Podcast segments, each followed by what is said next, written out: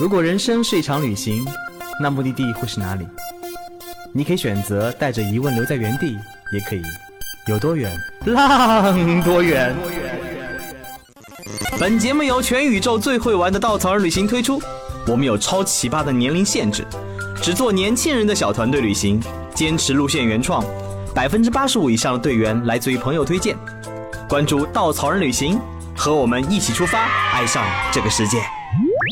欢迎收听最新的一期有多远浪多远。Hello，大家好，我是小宝。那上期节目呢，我们其实邀请了领队豆豆和大家聊了一聊南疆这个目的地，关于它不为人知的那些元素，然后关于它最特别的异域风情，以及它背后的那些几千年的不同的故事，还有。最后，我们也还聊到了南疆，它一直在改变的这个背后的特点和它这些年的一些变化。那最后我们会发现，变化这个字，它其实就是南疆这片土地的肌理，也是稻草人南疆路线的底层的基因。这也是为什么我们这么多年，每一年南疆的路线都变化如此之大，因为每一年我们都在不断的重新认识这片土地，不断的重新结识新的朋友，顺应着南疆本身的变化，我们自己也在跟着它一起变，只是为了将这片土地的魅力呢，能够更好的带给大家。那所以今年的南疆路线在二零二一年啊，像今年南疆的变化和我们对它的一些认识，也有了很多新的更新的部分产生。那这一期节目呢，我们就继续请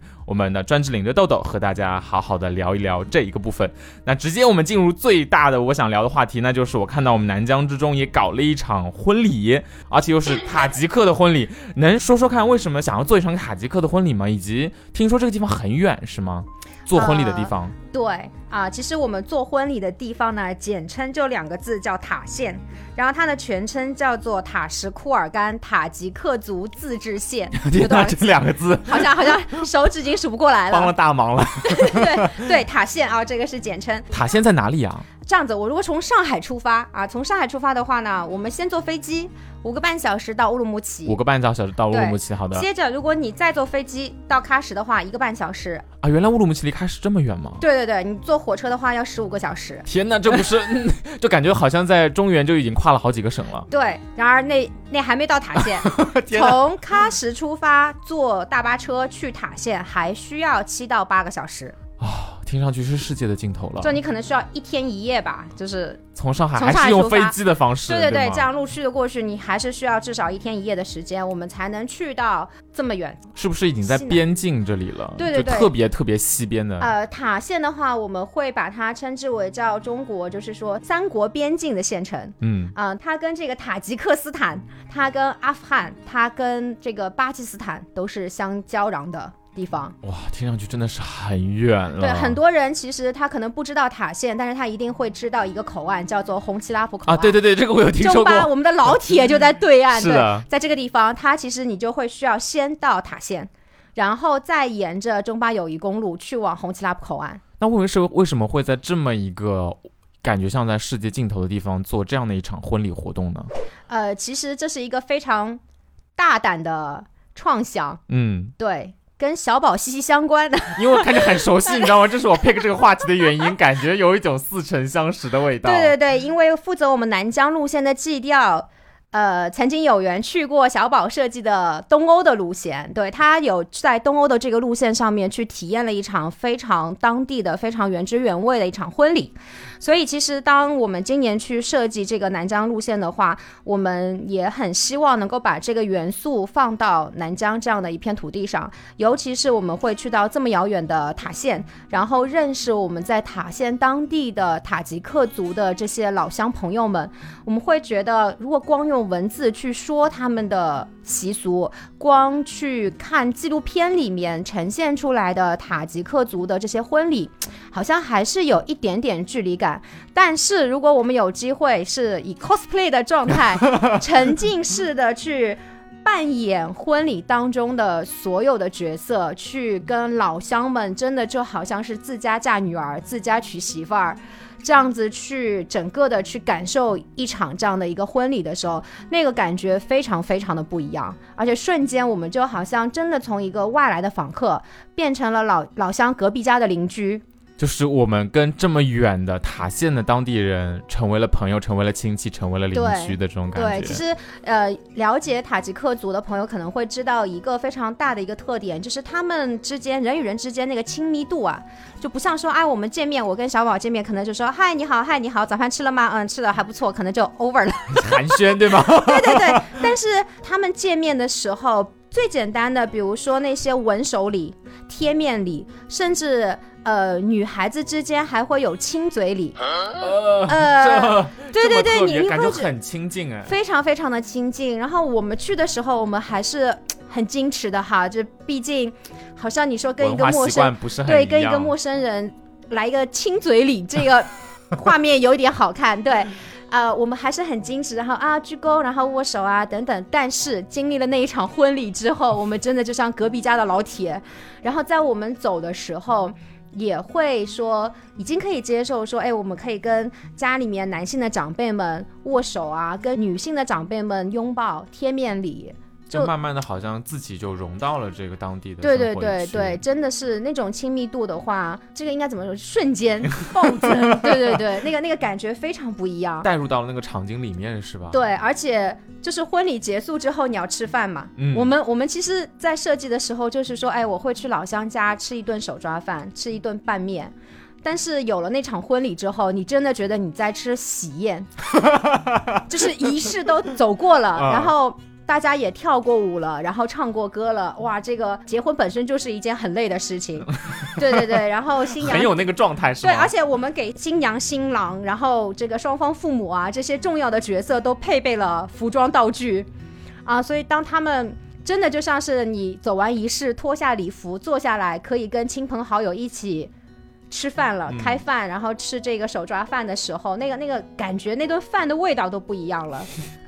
哎，那我就不禁想问了，那在塔吉克这边的婚礼是真的很值得去做吗？因为听上去就是父母啊、新娘新郎啊，好像也差的不是很多。嗯，其实它有一些很小的一些细节的部分，会跟我们传统的中原的这个婚礼不太一样。其实是有很大差别的。对对对，是非常有他们民族的这个特色的。就是我举个例子来说的话，比如说有撒面粉这个环节，很多人不理解，说看到我们的新郎新娘。照出来了之后，在他们的右肩上是白白的一层东西，感觉像是灰 啊，好像我们的道具准备不到位，感觉是一场那个灾难婚礼。对对对，但其实不是的，这个这个面粉撒在他们的身上，代表着非常深厚、非常真切的这样的一个祝福。因为对于高原塔吉克族来说的话，他们生活在帕米尔高原之上，他们能够用到的农耕的这个土地非常的稀少，他们可以种植的粮食非常非常的珍贵，对，所以他们。嗯，可能为数不多的可以种的就是小麦，然后所以这个面粉对他们来说是非常非常重要的，相当于是我把最重要的生活中的东西放在你身上的这种祝福，对吗？对，突然感觉这个祝福就很对，非常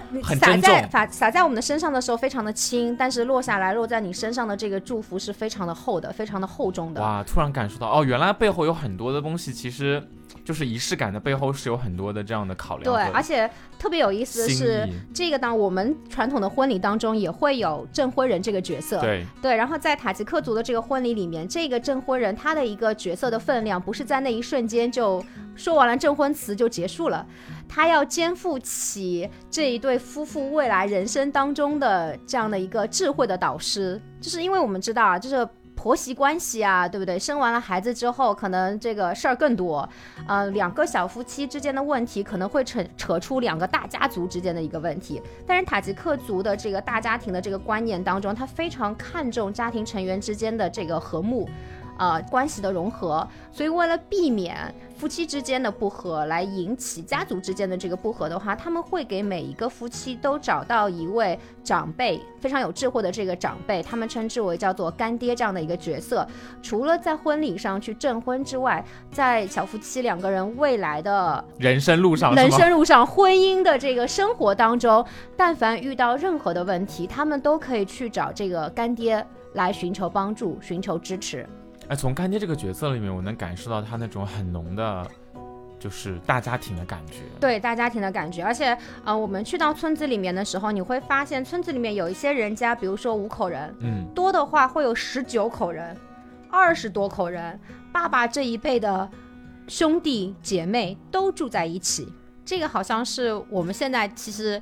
感觉是四散开对，对，挺挺散开来的啊、啊。我们可能一年吃年夜饭的时候见见到叔叔伯伯，见到自己的堂哥堂姐、表表表兄妹这样子。但是到了这个塔县来说的话，真的是能够看到这种嗯、亲朋好友之间的这个距离非常非常的近。哎，那干爹这个角色，哦，我突然觉得充满了智慧。原来两个夫妻两个家庭之间的矛盾是跨文化一直都会有的，但他们能够用这样的一个角色去化解这个部分。那这个角色听上去是婚礼中的很重要的一个人物，是吗？对。的，对的。然后他也要准备很重要的证婚词和祝福语 啊。我们首发团的我们这一位证婚人，哎，等一下，所以这个证婚人也是我们小伙伴去扮演的，是吗？对。对，因为其实塔吉克族的话，他们常规的婚礼的时间其实是放在每年的十月份。啊，是集中在那个对对，主要是在呃十月份那个时间，一个是因为秋收了嘛，嗯就是农地里面的这些呃粮食一年种下去的东西都收获上来了。其不用再次，忙活了。对，其实很重要的是转场的这些亲戚朋友们、牛羊们都回来了，啊，然后大家是在一个大庆的一个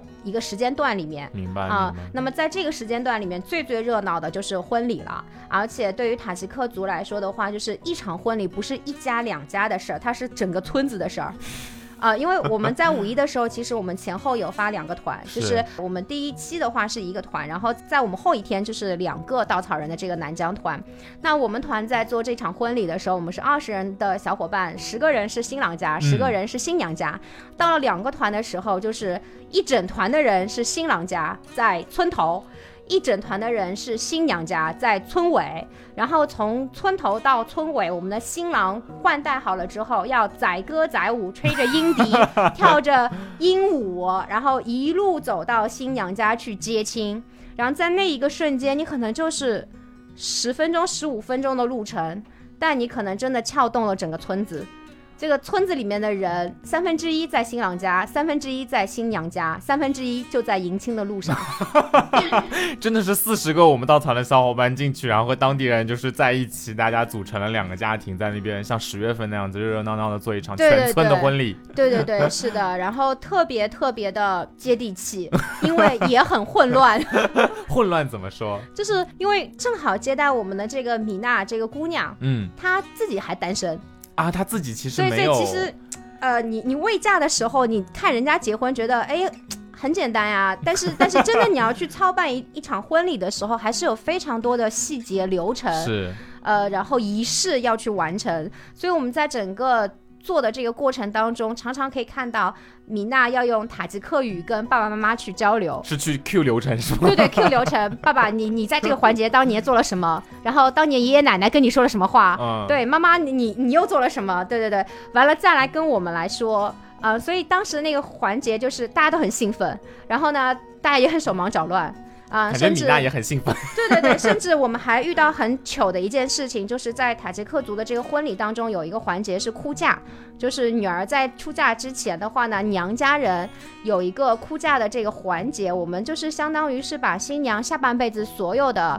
苦楚都哭完了。啊，就是抱在一起哭吗？对对对，啊，其实这个这个部分的话，在其他的一些少数民族的婚庆上面也都会有。嗯，有听说过。，对，但是什么时候哭，谁先哭这件事情，其实他们也是有流程的。也是有流程的。呃，完了遇到我们娘娘家人的时候，我们就特别搞笑，就是说娘家人也是我们队员办的，全部都是、啊对。但当然，在娘家人和这个婆家人当中，也会有我们的老乡一起来参与。对他们就像是也是娘家这个人，也是这个婆家人。由当地人来 hold 住流程，对对对但是主要的角色是我们参与在里面 cosplay。然后我们遇到我们出现两次 NG 的状态，婚礼也能 NG 这件事情，对我们有遇到。呃，是在刚才哭婚的环节 NG 就是婚就是在哭嫁的这个环节，就是嗯嗯、新郎家的这个伴娘进来把我们的新娘从婚房迎到这个客厅里面的时候，我们娘家人就觉得。到我们的戏份了，我们应该哭嫁了。然后一二三开始哭的时候，米娜突然出现，然后跟我们说：“不要哭，不要哭，现在哭是不吉利的事情，还没有到你们哭的环节。”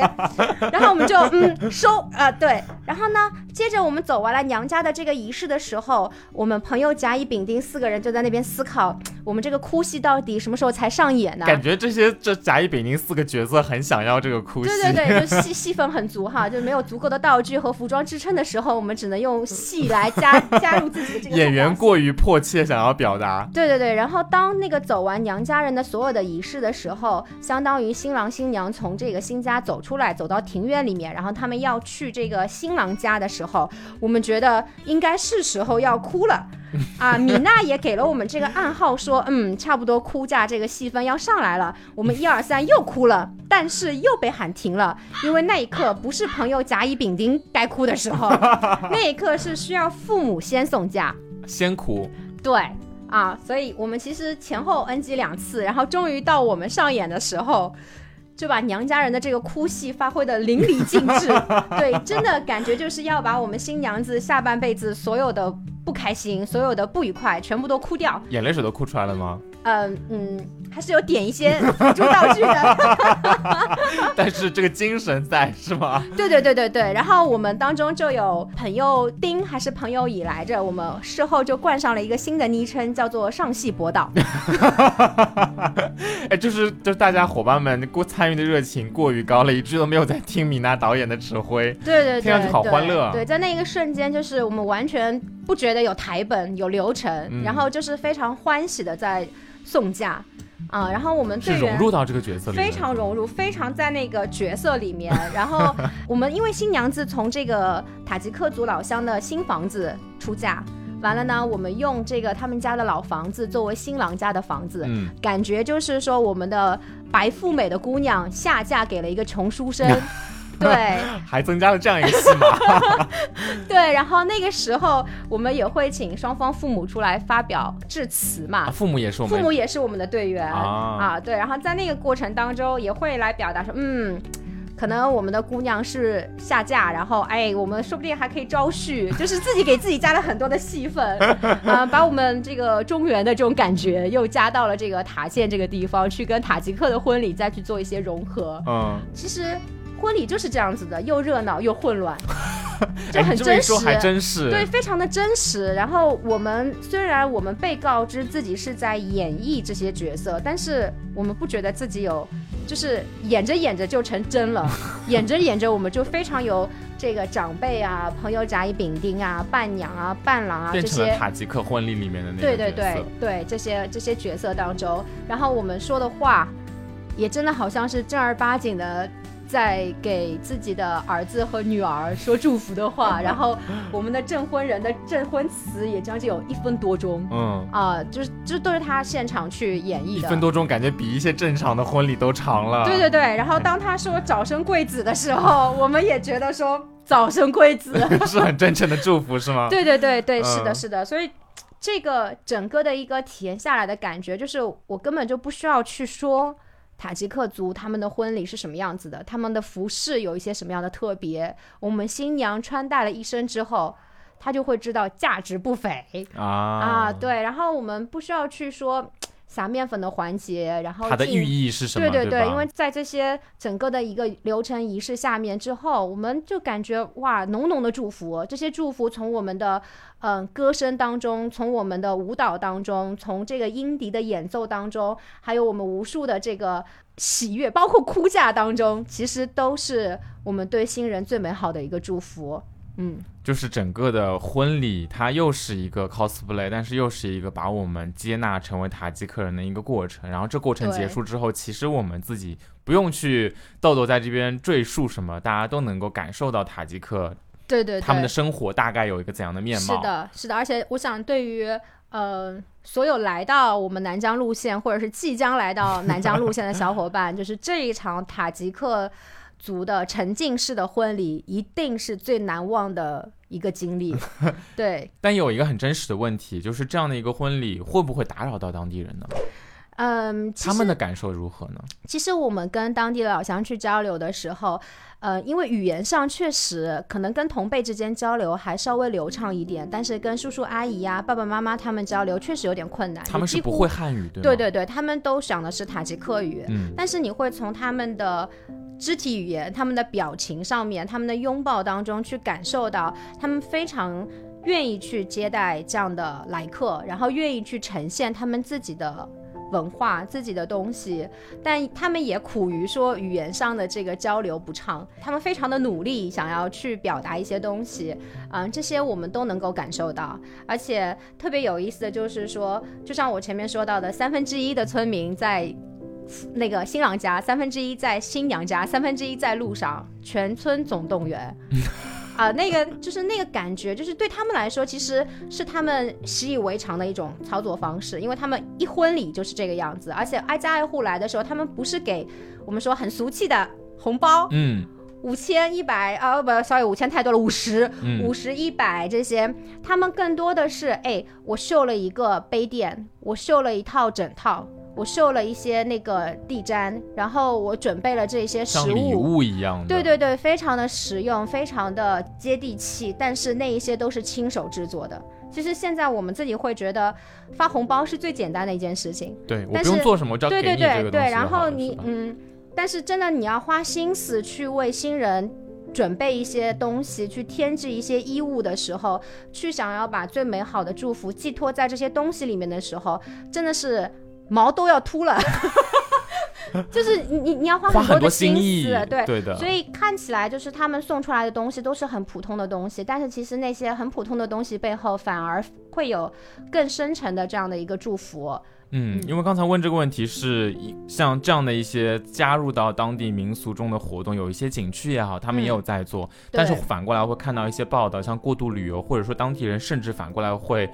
讨厌会憎恶这样的一些行为，然后我有偷偷的去瞄一些南疆的反馈，我看到队员们他们其实并不只是在这一个活动中去 cosplay 去嗨去做一些就是纯粹 for 快乐的一些事情，他们更多的是通过这个去了解当地，而且对当地的态度是字里行间都是尊重的。我觉得这是不是也是因为老乡他愿意来跟我们去做这场婚礼的一个原因？我们过去玩并不是抱着猎奇这种心态，而是。尊重你，想要了解你，贴近你的这种感觉。对，因为因为其实很多人一说到跨文化交流，就扯得很大。对，就中国跟哪个国家、跟哪个地区的这样的一个交流。但是我们回头回过头来看看中国的地图，九百六十万平方公里的版图，北方。南方之间不一样，东边西边不一样，各个民族之间交流的东西、内容、生活的方式都不一样嗯。所以其实当我们有机会能够去到这些当地的老乡家的时候，我们是非常感恩的，我们也非常珍惜这样的一个机会，因为真的有机会让我们看到，同样都在中国这片大地上。不同的中国人有着不同的生活的方式，然后我们也是在遇见不一样的人生的那种状态。然后在这些老乡的这个身上，其实我们有感受到很多的点是警醒我们自己的。因为比如说在城市里面，你追求物质的东西，节奏非常的快，然后大家坐下来聊天的东西可能都跟赚钱有关，房子、车子、孩子、钱。对对对对对。但是不是说人家那边就不聊了，但是。他们好像真的不是那么在意这些这些点，就在意的东西其实是因为自己的生活其实是会进入一种不同的生活方式。对，然后当我们呃完成整个一个家访的过程，然后跟老乡有过这样第一次的亲密接触之后，其实我们有很多的队员私下也会来跟我们交流，说以后我们能不能为他们做一些什么样的事情。呃，稻草人也有我们的稻基金，对。然后我们其实也在思考说，不管是从稻基金的这个角度，还是有没有其他的一种可能性，比如说未来，我们哪怕在去塔县的时候，给他们烧一些日用品。可能一一瓶洗发水，一瓶沐浴露，不是钱，而是很实际能够帮到他对这样的一些东西，它可能都能够去表达我们对这个地方、我们对老乡们的一些关切。然后我们也特别希望，就是说，嗯，在不打扰到他们正常的生活的这种状态里面，看看我们有没有办法再跟他们有更深的一种交流，即便我们语言不通。啊，就像他们送东西一样，他们是先了解到新人的需求是什么，然后再沉甸甸的用自己的心意送出去。刚才的那些礼物也是了解到塔吉克的老乡们，他们有什么是真的，也许可以我们帮得上忙的，然后去送到一些实际的东西。是的，是的，反而是就是我们在去时的时候，我们跟大家去分享塔吉克族的时候，可能大家会觉得。离我很远，还对，还是有点距离感的。但是当整个的一个活动体验下来了之后，我们会有那种我特别想要去了解这一个民族啊，我特别想要去了解他们生活在的这一个地区，嗯，甚至其实很多人对塔吉克族的第一个了解就是他们是中国唯一的白种人。仅此而已，就没有了啊。就是一句很很客观的话。对对对嗯对，然后现在的时候，真的有一天，我觉得很有意思的是，现在大家会问说啊，豆豆你去哪儿？然后我有的时候不会说我去南疆，我去喀什，我去塔县，我会用回，我回喀什了，有了亲切感。对对对，我回塔县了，因为你会觉得那里是有亲人在的，那里是有朋友在的。然后，呃，你你不是去拜访一个陌生的地方，你你反而是一次一次的回到让你越来越熟悉的地方，去更亲近他们的这种生活。哎，我之前有听说，就是豆豆你们队上有队员最后的感触很深，然后以嗯至于写了千字小作文，是吗？啊，这个特别特别的有意思。嗯，对对对，因为其实其实大家都知道，就是我们在结团了之后，确实也会发链接，然后希望队员可以以反馈的方式告诉我们路线上可以调整的一些点。他们的感受。对对对，然后因为在南疆的这个路线上，我们第一次，然后去尝试了这样的一个塔吉克婚礼。除此之外的话，其实在其他的环节当中，我们也设置了一些今年很特别的一些活动进去。嗯，呃，我们特别希望能够听到队员们的反馈，嗯好的或者是不好的，我们都想听到，然后能够把这个路线更完善，能够让今年我们的南疆团更顺利一点，嗯后面队员的体验更好。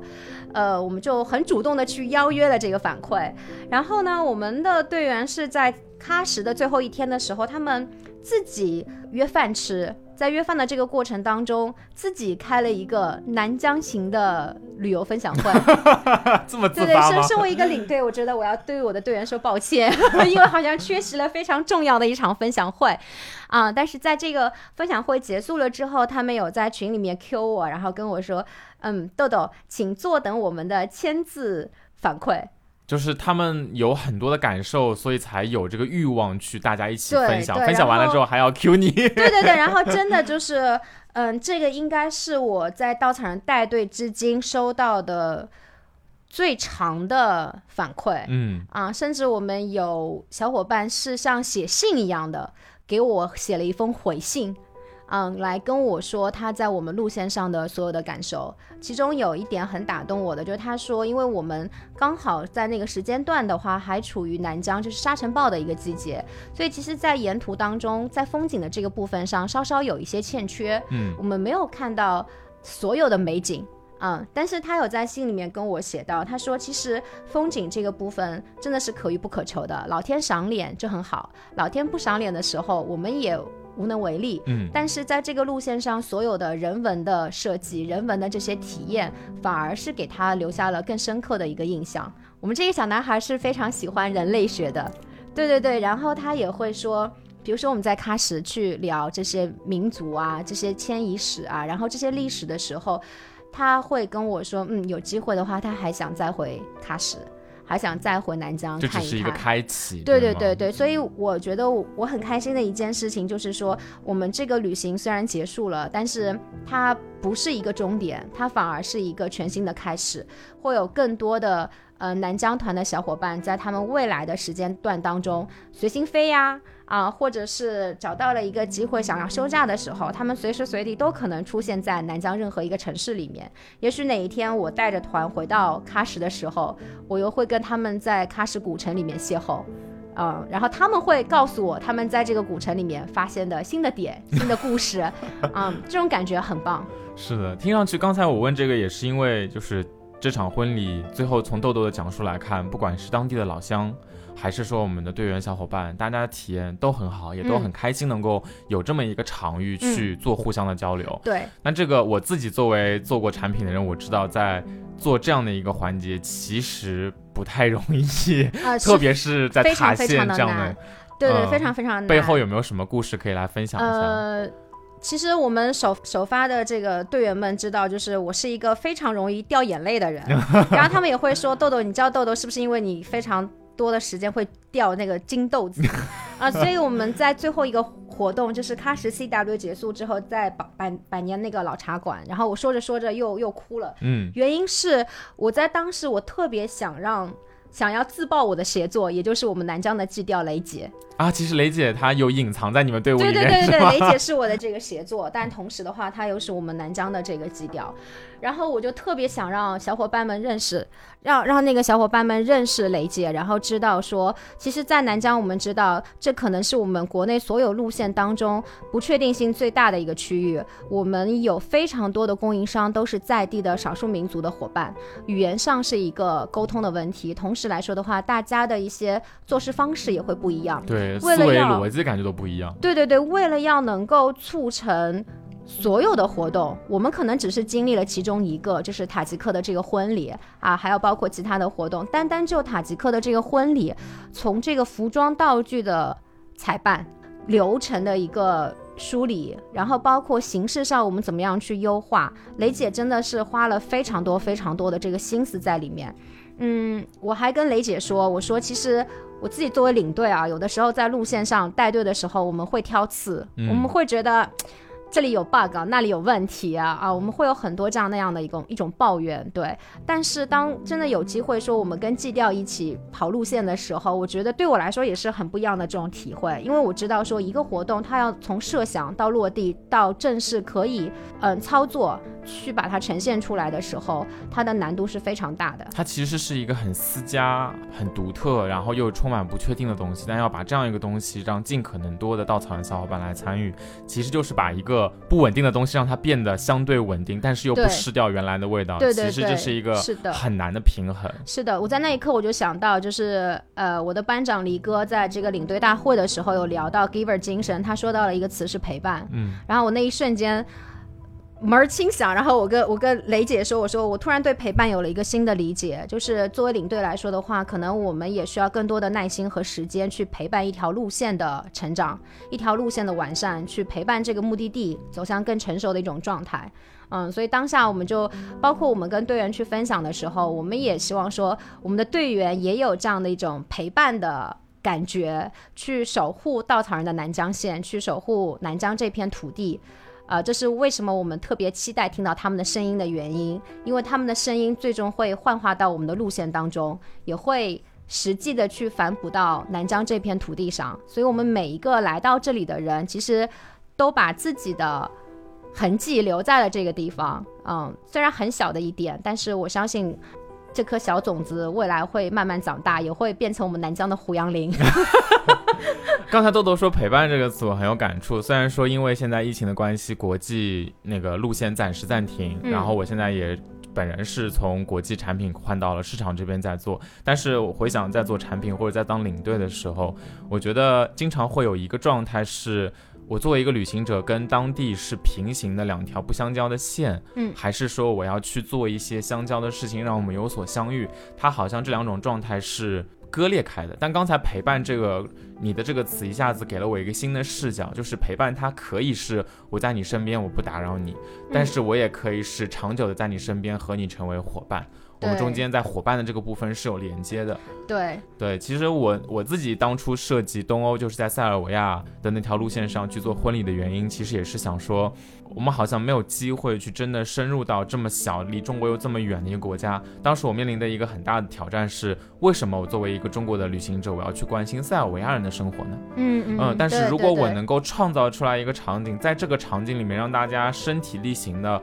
用五官很直接的超越语言的去体验到当地的生活，就能够感受到原来它的每一个生活仪式感，它的每一个语言，它的每一个文化背后有着很多来自于当地的很纯粹的一些原因。像刚才豆豆讲到的，为什么撒面粉，是因为面粉它珍贵，面粉它本身很能很轻，但是礼仪很重。这样的部分如果只是说出来的话，我真的就只是一个旁观者。但是当我身处其中，有了这个场景之后，我的感受都会不一样。对，对我自己会觉得，因为我自己也是学语言的嘛，然后学学小语种，那学了小语种。我会泰语之后和我会旅行的时候，这两种感觉很像，就是它像是一把钥匙，它会开启一个新世界的门。这个门它以前跟我就是在生活中是很平行的，我不会去打开它，我也没有兴趣打开它。但是当我有了语言也好，有了像这样的旅行体验也好，我把它打开了之后，我就能够看到门背后的那些东西是什么。当我知道了门背后有东西的时候，我才会产生兴趣去了解。所以刚才豆豆分享那个队员的故事，我觉得也很真实。为什么我要在大城市生活的人要关心塔吉克的生活呢？但是当我参加了塔吉克的生那个婚礼之后，我自己就产生了更多的了解的意愿或者说是兴趣，因为它不是一个强行让我灌输吸收的知识，而是我跟他们有过一段共同的体验。那这个陪伴的感觉其实是很强的，才会产生刚才豆豆说的，哎，我想要回到塔吉克。对对对，嗯回到塔仙，回到帕米尔。对，就突然你的这个最后的这个部分，其实挺链接到我自己的一些旅行体验的。对，因为呃，这里可以再加一点。呃，也是很特别的点，就是当我们去到那个青藏高原的时候，我们会感受到，就是当地的人他对于山河的那种敬畏之心。嗯，帕米尔高原给人的感觉不太一样，就是在帕米尔高原之上，我们也有山河，也有高原的湖泊，但是在那个地方似乎不需要说谁征服谁，不需要说啊大自然征服了我们，或者是我们被大自然征服了，它也是一种陪伴的状态。我们跟大自然之间就像是儿时的玩伴，或者是学校里面的同窗，然后大家陪伴着彼此共同成长。嗯，这种就是陪伴这个词真的是一个非常非常有力量的一个一个一个词汇，所以有的时候我会觉得说，不管是领队还是产品还是基调，包括我们的队员，其实我们都是借着稻草人这个平台，我们共同在守护和陪伴南疆这个地方，嗯，希望它越来越好。是的，旅行它就是一个载体，我嗯相当于位移，我从一个地方移到了那边，那移过去之后。我可以不只是一个旁观者，还可以是个陪伴者。对对对我觉得这个，视角真的还挺带给我挺多感触的。所以我们在南疆里面，刚才我们聊到的比较多都是个婚礼，但是我有听说，其实婚礼只是其中的一个部分，我们还有很多其他的跟当地人能够产生陪伴和交流的一个环节，对吗？对，嗯，在我们设计的这个活动当中，比如说我们也会去到维族的村子里面，我们会感受到老艺人给我们带来的维族非常有特色的他们的音乐元素木卡姆。我们也会去到沙漠，会遇到很帅很飒的东哥啊、东哥也会把他对塔克拉玛干沙漠、他对胡杨林的一些认识来分享给到我们，包括他为什么这么热爱这一片茫茫的沙海，或者说死亡之海的地方。嗯，在喀什的话，我们有找到我们现在称之为叫做喀飘的一族，他们的人生好像也能给到我们一些提示或者是见解。嗯，感觉就是人生有很多种可能啊、这些可能在哪儿都能遇上。如果能够在南疆、在喀什遇上，就最好不过了。对，所以其实，在这一路上的话，我们既会遇到在地的这些少数民族的伙伴们，我们也会遇到很多身在新疆的汉族朋友，或者是他因为喜欢，他因为旅行来到了这个地方，他想在这个地方去，嗯、拥有更多的回忆，他就把自己的家安在了这里，他就把自己的。呃，生活、自己的工作都跟这一片土地紧密的联合在了一起。我们也特别的期待说，哎，有机会在稻草人的这个团上可以介绍更多这样的伙伴给大家去认识。然后我相信，在认识人的过程当中，也能够让我们更好的去理解这一片地方。是的，就是新疆这两期节目聊下来，会感觉它不只有那些很多元、很不一样、很大气、很让我们向往的风景，它还有很多人的部分。我嗯自己旅行就是风景当时固然很美，但是如果没有照片帮助我回忆，我可能对于脑海中的这个风景的印象就会慢慢的淡下去。嗯但是跟当地的产生的交集，或者说跟同行伙伴们产生的一些分享交流，这些东西交流下来的感触，我也是一直留在比较深的地方的。我觉得这是旅行中挺不一样的一个部分。对，是的这可能也是这么多年我们除了坚持路线原创设计之外，还很坚持希望大家能够探索、体验、交流、分享。对对对对，这两年也会看到有更多的小伙伴开始去聊到，就是看世界、遇到众生，其实这个过程也会是一个看自己的过程。对对，在这个过程中打破认知，或者说给自己一段别，就是有别于日常生活中的隔离的空间，让自己能够休息一下，能够有更多的放松的感觉，跟自己去连接，跟这个世界连接，也是旅行中带来的一个很好的不一样的部分。对，突然想起了。很久很久很久以前听到的老板的故事，好像老板有说过一句话说，旅行就像一把双刃剑，然后剖开我们内心深处对这个世界，甚至对自己的一些成见。当我们放开自己的时候，我们会遇见更多的世界，同样我们也会遇见更多的自己。我觉得旅行真的是个很奇妙的场域，对吧？嗯嗯，刚才稍微有一点 就是两个两个小伙伴的 对，就是这是我们的观点，当然也很想要听到大家，如果你们对旅行有什么样的感悟的话，也欢迎随时跟我们互动分享，在评论中留下你的想法也都可以呀，做一个临时的邀请。然后，那今天的节目其实加上上一期，我们聊了真的关于新疆，特别是南疆的很多很多很多的地方，关于它的变化，关于它的多元，以及关于在这边很不一样的人。我自己是填完两期被豆豆深深的种草了，那就借用一句豆豆刚才说的话。这是一个一直会在变化的地方，ever changing。那如果大家对这个地方有向往的话，那不如 现在立刻马上就下单。突然就硬 Q 到了商业环节。对 对对。好了好了，开个玩笑。那这一期的节目就到这边，感谢大家的收听，我们下期再见喽！也谢谢豆豆，谢谢，欢迎来南疆找我玩。好，伙伴们，那我们下期再见，拜拜。